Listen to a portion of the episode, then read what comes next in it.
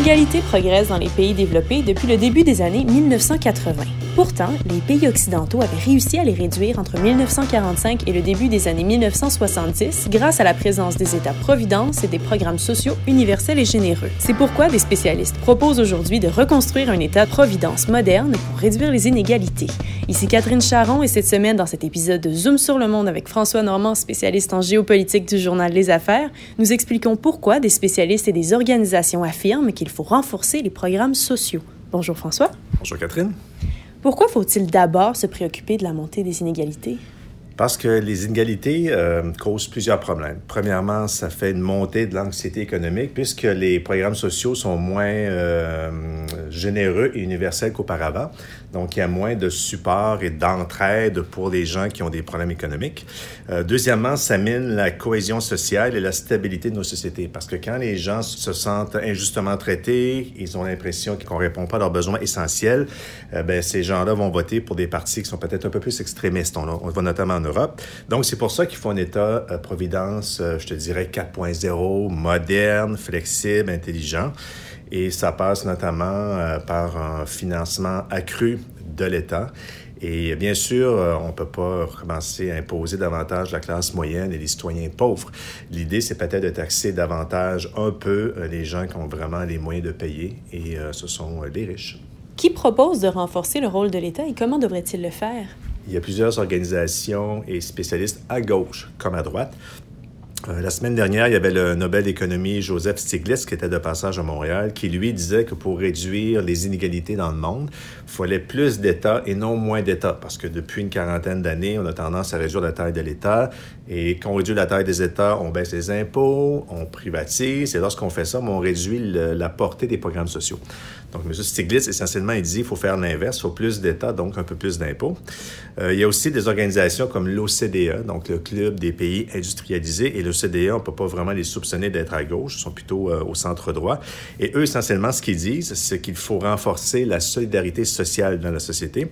Ils proposent plusieurs mesures, mais je t'en donne trois. La première, c'est d'optimiser la couverture de la protection sociale. Ça, ça veut dire d'avoir des programmes sociaux plus universels, plus généreux.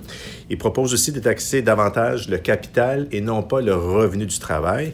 Et enfin, il propose de rendre l'impôt sur le revenu plus progressif et plus équitable, ce qui veut dire que plus tu gagnes des hauts revenus, plus tu payes d'impôts. C'est déjà le cas dans la plupart des pays, mais on pourrait imaginer une formule de ne pas augmenter les impôts de la classe moyenne ni des classes populaires pour augmenter un peu l'impôt euh, des plus riches qui, eux, ont, la, ont, les moyens de payer. Donc, il ne s'agit pas de revenir à des taux marginaux de 80 comme dans les années 50, 60 et 70.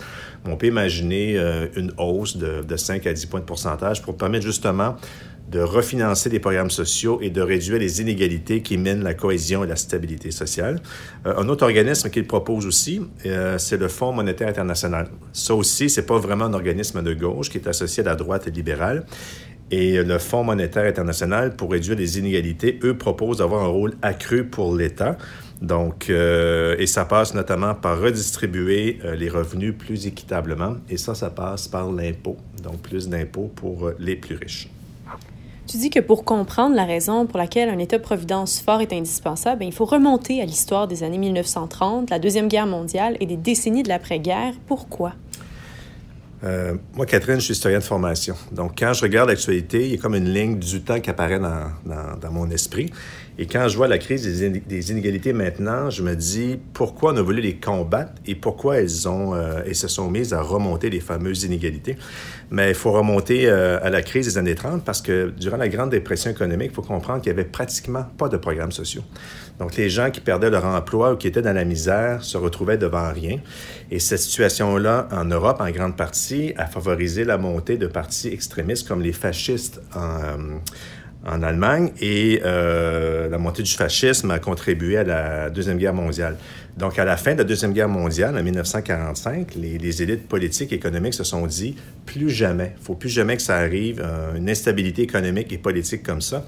Comment faire? Mais puisqu'il n'y avait pas de programmes sociaux dans les années 30 et que ça a favorisé la montée des extrémistes et le déclenchement de la guerre, c'est là qu'on a décidé de créer l'État-providence avec des, euh, des impôts plus élevés, des programmes sociaux généreux. Et après la Deuxième Guerre mondiale, ces programmes sociaux-là ont aussi servi à bloquer la montée des partis communistes en Occident. Parce qu'après la Deuxième Guerre mondiale, l'ex-URSS était très prestigieuse et les partis communistes, le communisme montait partout. Donc, l'État-providence, les programmes sociaux servaient à barrer la route à la remontée d'extrême droite, mais aussi à barrer la route à l'extrême gauche. Et là, ce qui est arrivé, c'est qu'à partir des années euh, euh, fin 70, début 80, avec le président américain Ronald Reagan et la première ministre britannique Margaret Thatcher, on a eu ce qu'on appelle la révolution néolibérale, donc une euh, une idéologie qui propose la réduction de la taille de l'État, la réduction des impôts, la réduction des, des, programmes sociaux, la privatisation des services publics.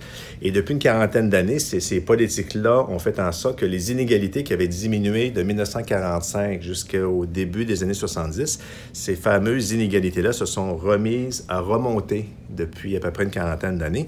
Et finalement, ce que disent les spécialistes, c'est qu'il faut voir un peu l'État-providence comme une digue pour barrer la montée des extrémismes et de l'instabilité. Or, cette digue-là, sociale qu'on avait mise en place euh, après la Deuxième Guerre mondiale, on l'a beaucoup affaibli en réduisant la taille de l'État puis en affaiblissant les programmes sociaux. Et on en paie le prix aujourd'hui, donc montée des inégalités, on mine la cohésion sociale, puis on mine la stabilité sociale, et on se retrouve avec des partis d'extrême gauche, d'extrême droite, qui prennent le pouvoir ou qui font partie de coalitions en Europe, et avec euh, un parti ou un président populiste comme Donald Trump aux États-Unis. Donc, tout ça va ensemble. Il faut se poser la question, est-ce qu'on veut vraiment euh, rétablir la paix sociale, stopper la montée des inégalités? Donc, essentiellement, il faut reconstruire la digue sociale qu'on avait mise en place et ça passe par un État-providence plus fort, plus moderne et probablement des impôts plus élevés pour les riches. Merci François. Merci, au revoir.